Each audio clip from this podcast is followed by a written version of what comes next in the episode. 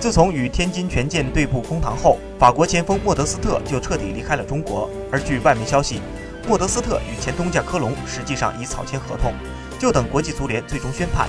据了解，这份合同为期三个月，到明年一月十五日结束。只要莫德斯特能与权健正式解约，将能够保证科隆签下他的权利。如果届时他仍无法与权健解约，那么这份合同也将随之结束，并且莫德斯特将不能再留在科隆进行训练。